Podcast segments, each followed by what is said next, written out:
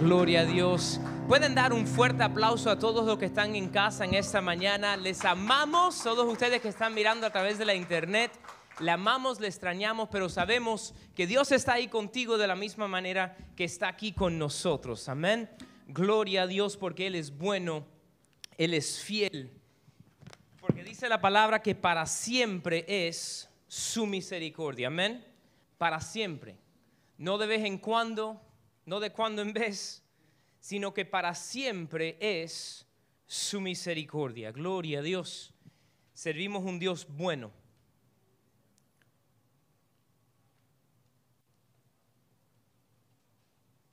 Y la circunstancia no determina la realidad de Dios. Servimos un Dios bueno, que no cambia. Y que dice el libro de Isaías que nos tiene en la palma de su mano. Que nunca nos ha dejado, que nunca nos dejará.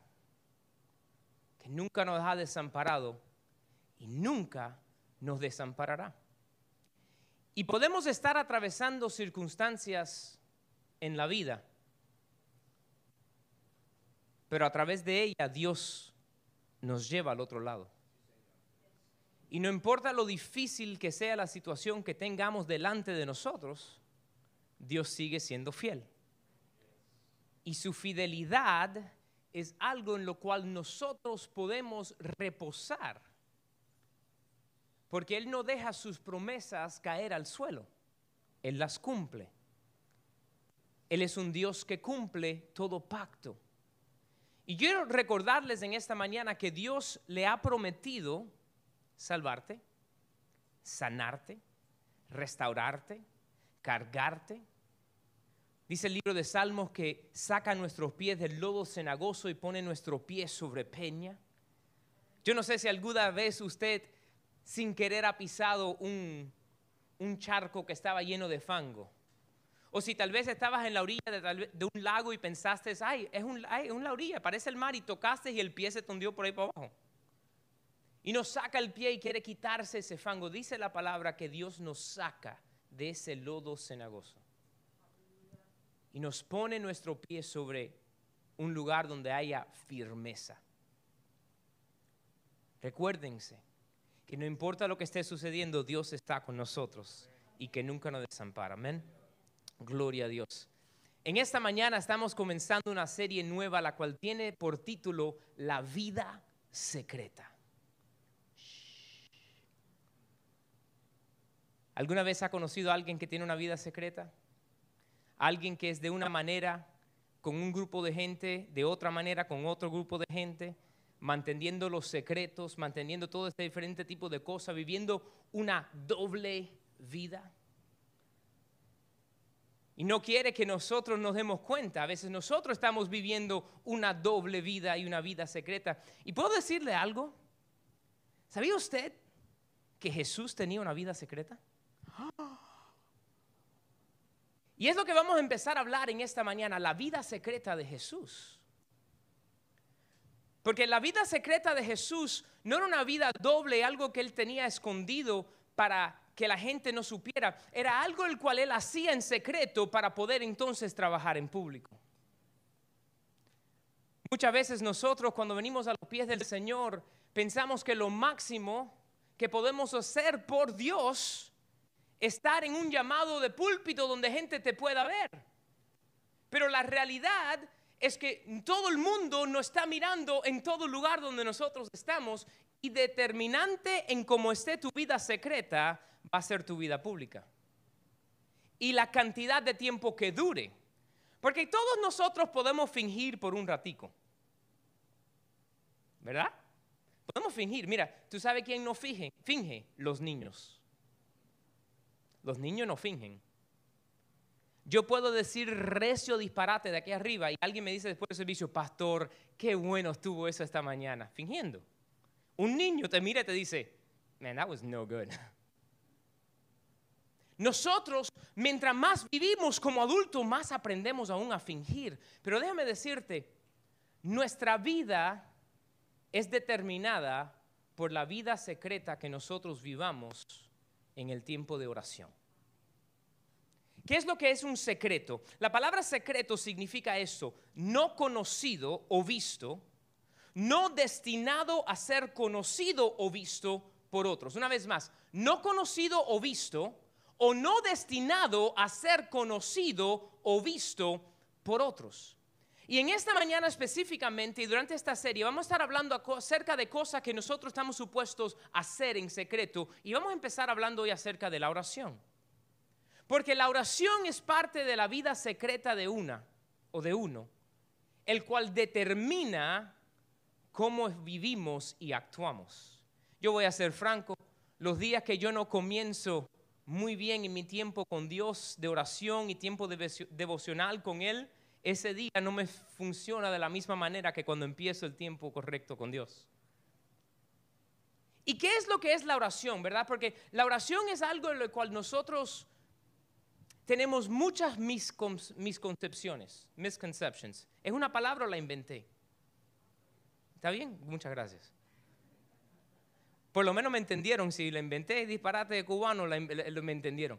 We have misconceptions de lo que es la oración. No sabe usted cuántas veces a mí me ha dicho una persona, tal vez alguno uno de ustedes o ustedes que están en la casa mirando a través de la internet, hay pastores que yo no sé cómo orar. ¿Cuánto han pensado eso? Yo no sé cómo orar. O han pensado, la oración mía no tiene el mismo poder o validez que la oración tuya. No, la, oración de aquel es más potente porque lleva más tiempo como cristiano. O la oración de aquel es más potente por su posición como pastor o como líder o como cualquier sea. Eso es una misconcepción. Porque la oración es personal. Y déjame decirte algo y quiero que lo noten esta mañana. La oración es tu conversación con Dios o el hablar con Dios. Es lo que es la oración. ¿Se recuerdan cuando eras niño, cuando eras joven, tal vez no sabías muy bien cómo platicar con alguien? ¿Te sentías un poquito como que awkward? No sé qué decir, no sé qué hablar.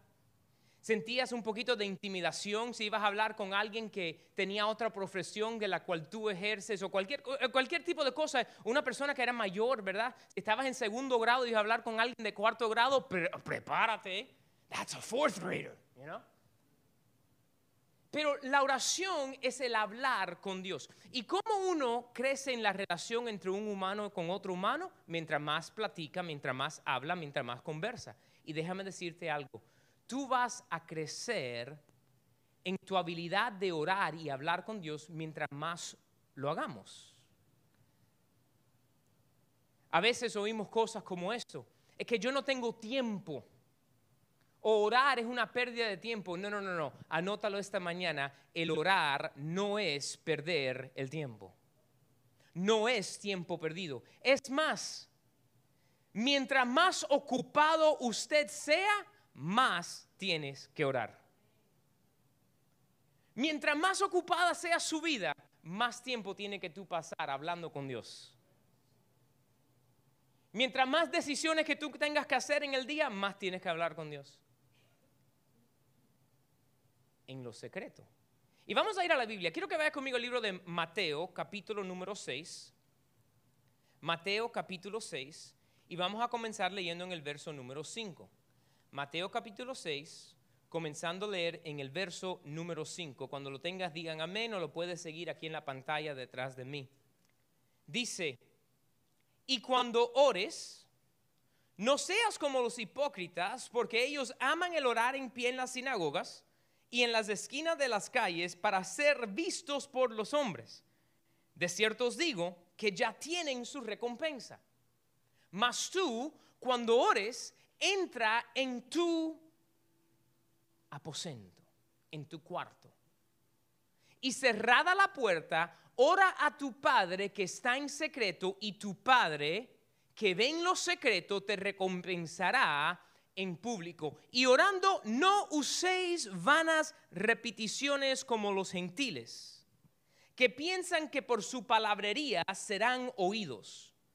No os hagáis pues semejantes a ellos, porque vuestro Padre sabe de las cosas que tenéis necesidad antes que vosotros le pedís o le pidáis.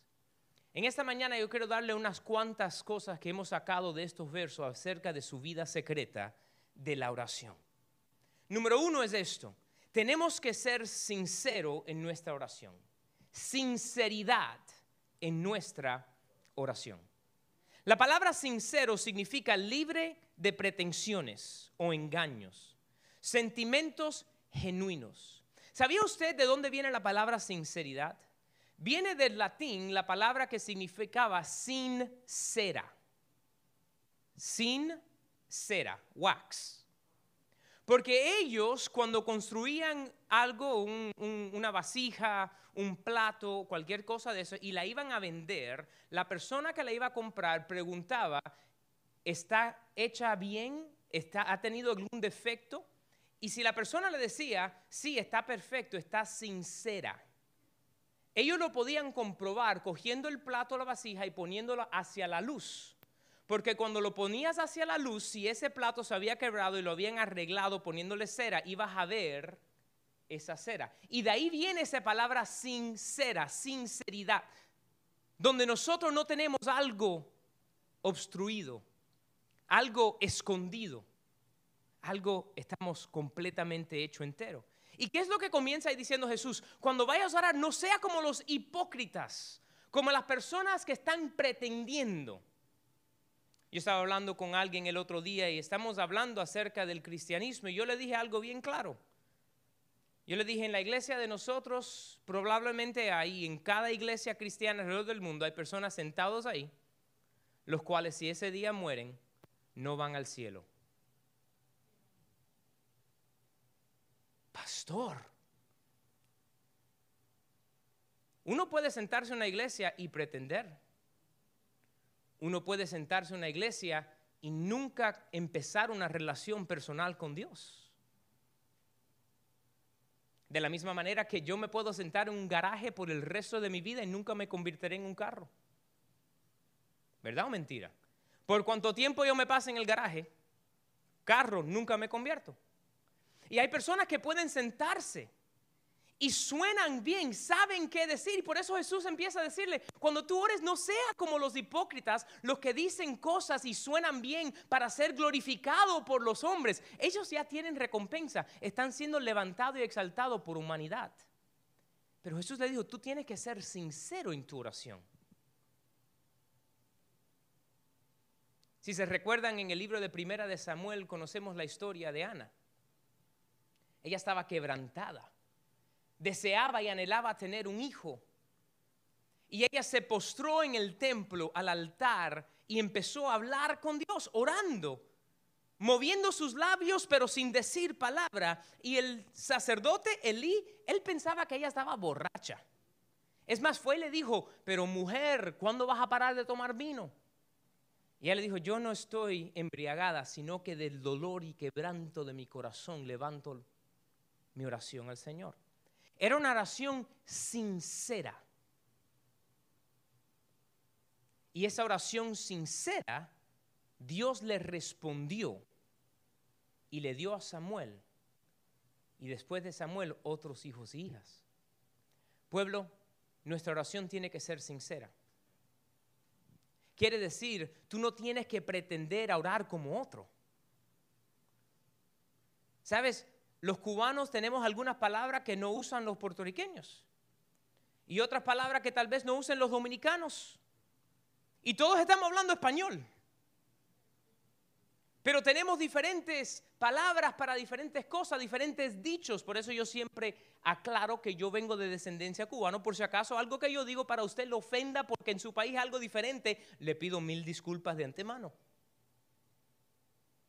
Entonces, ¿qué es lo que eh, nosotros no tenemos que pretender? Ay, el pastor estaba diciendo eso, así es como yo tengo que decirlo cuando yo ore. No, Dios quiere sinceridad en tu hablar con Él. No pretensión, no pretendiendo, sino sincero.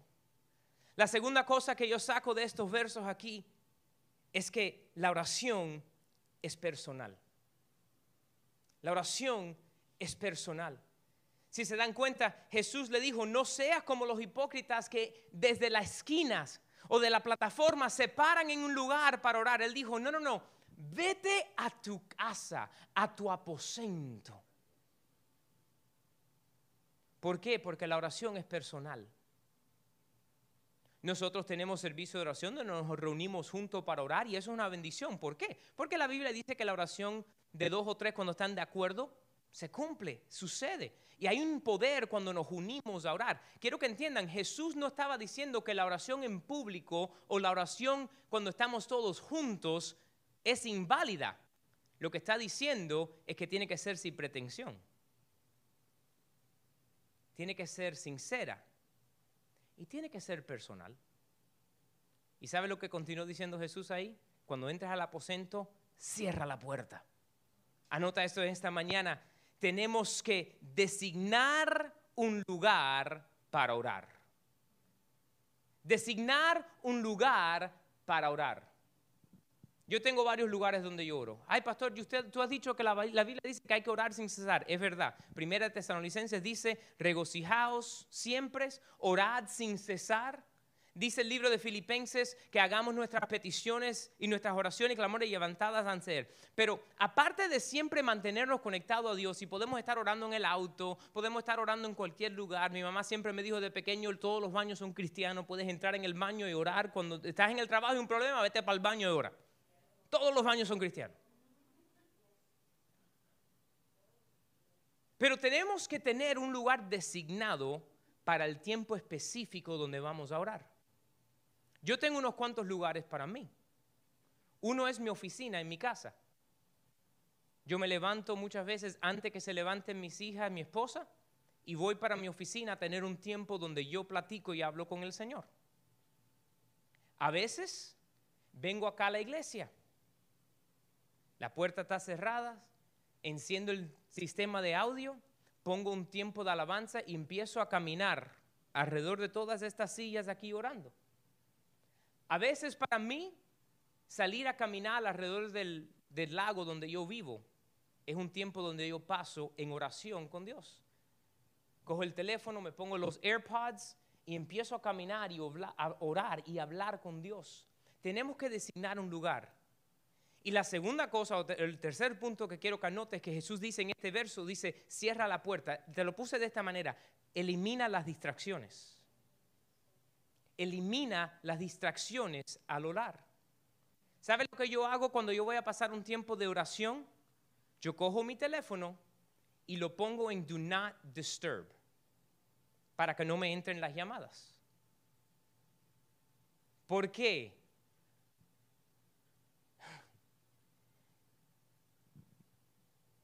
Esa persona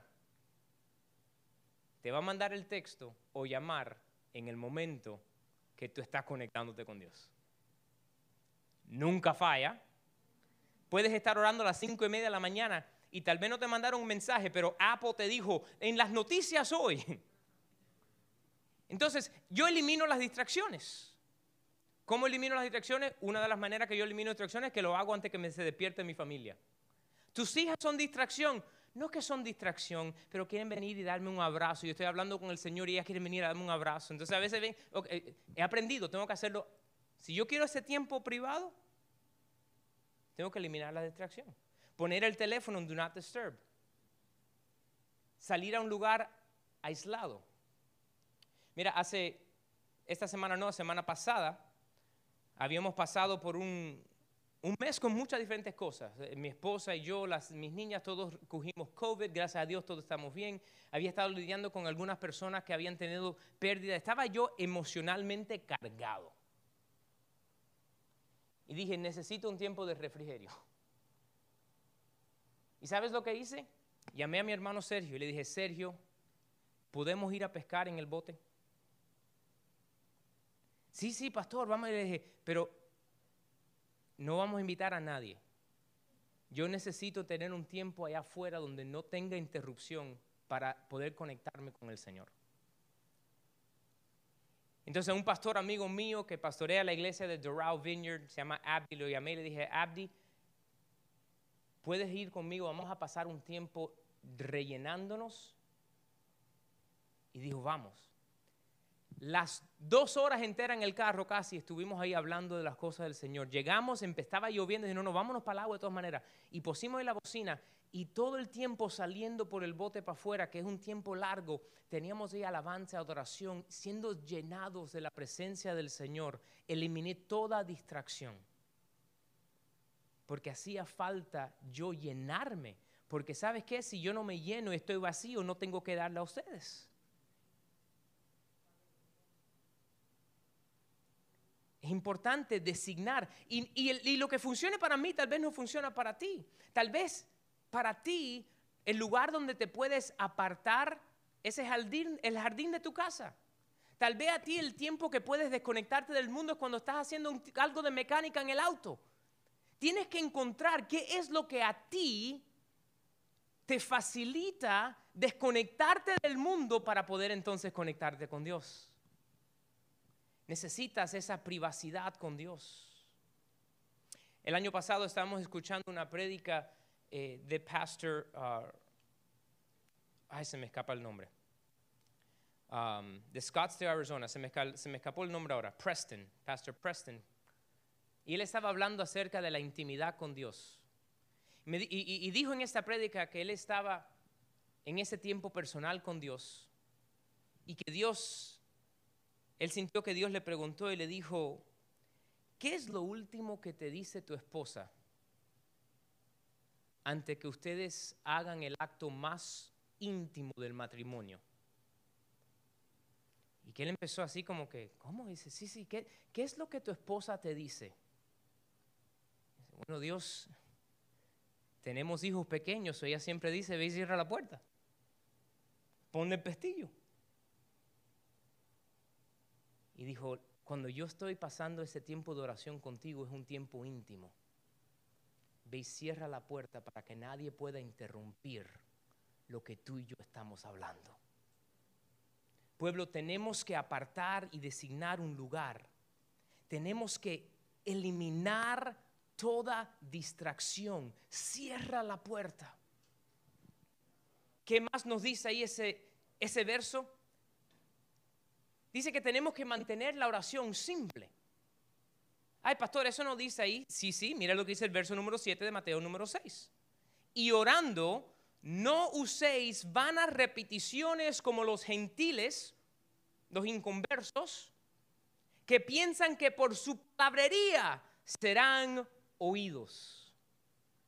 Manténlo simple. Dios lo que quiere es convencer contigo. Llega al punto.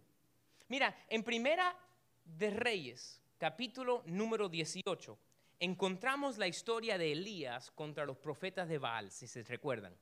Elías hizo un reto contra los profetas de Baal y le dijo, todos vamos a ver quién es el Dios verdadero. Y dice Primera de Reyes 18 que eh, todos los profetas de Baal estaban ahí gritando, danzando, cortándose, haciendo todo tipo de gritería y nada sucedió.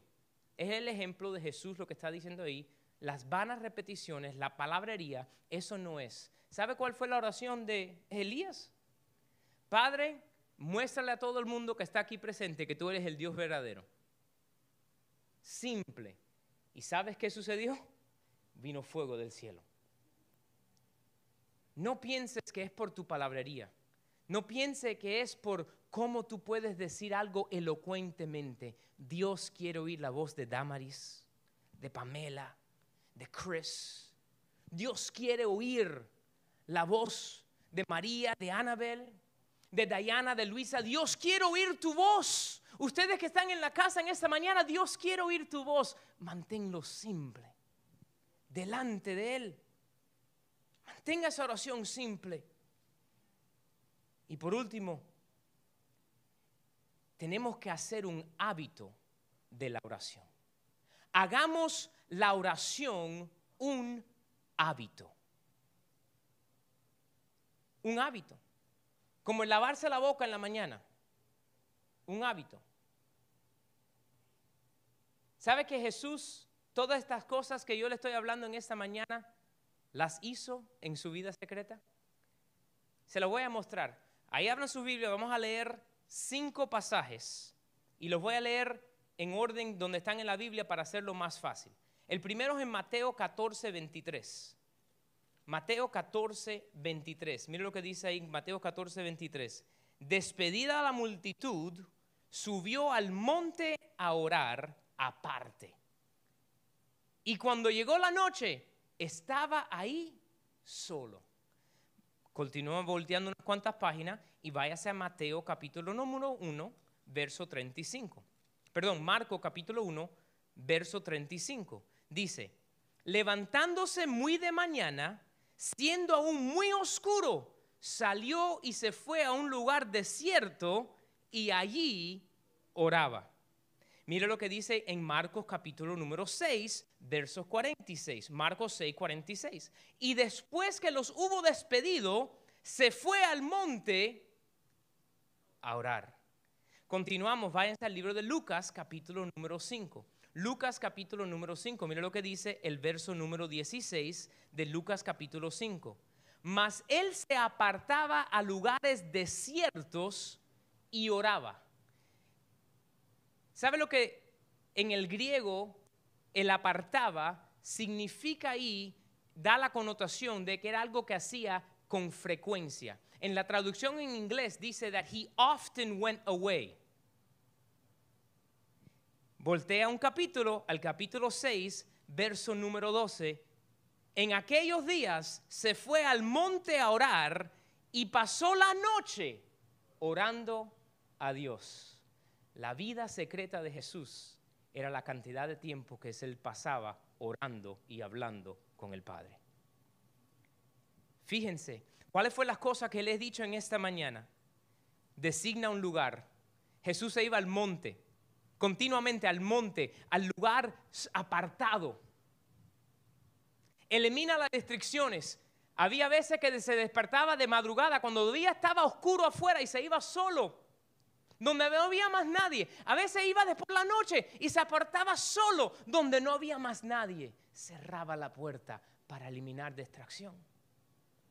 Lo había hecho un hábito porque lo hacía con frecuencia.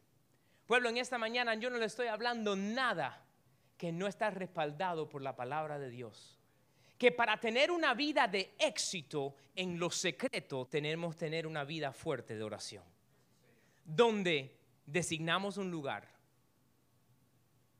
donde eliminamos las distracciones, donde lo mantenemos simple y hablamos con Él. Antes de hacer una decisión grande, pasa un tiempo de oración.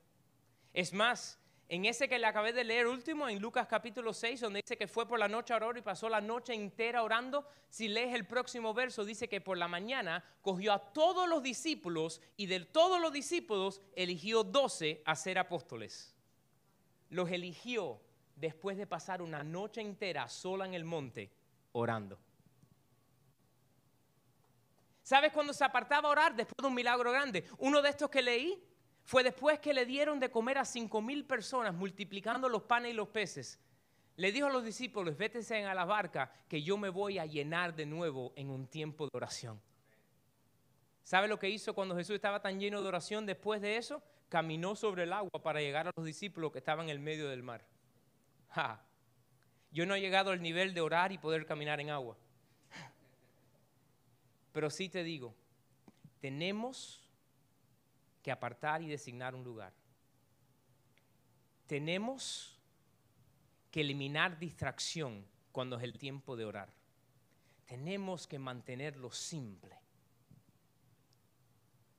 Porque nuestra vida secreta en el tiempo de oración va a determinar cómo estemos en el público, delante de nuestra familia, nuestros compañeros de trabajo, en todo lugar donde nosotros vayamos va a ser determinada al nivel de nuestra vida secreta de oración. Pongámonos en pie. Señor, en esta mañana,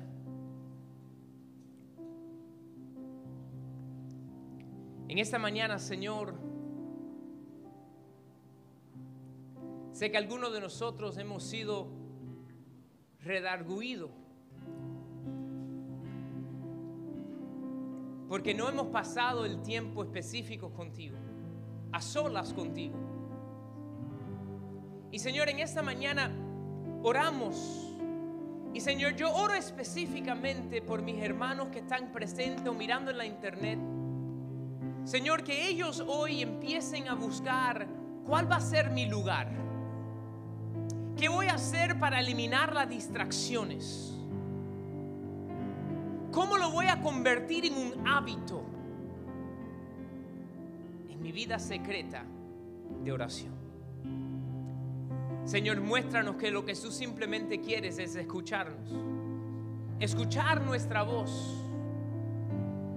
Porque ya tú sabes lo que necesitamos. Pero cuando clamamos, tú respondes. En el nombre de Jesús. Quiero que todo el mundo incline su rostro un momento y cierre sus ojos.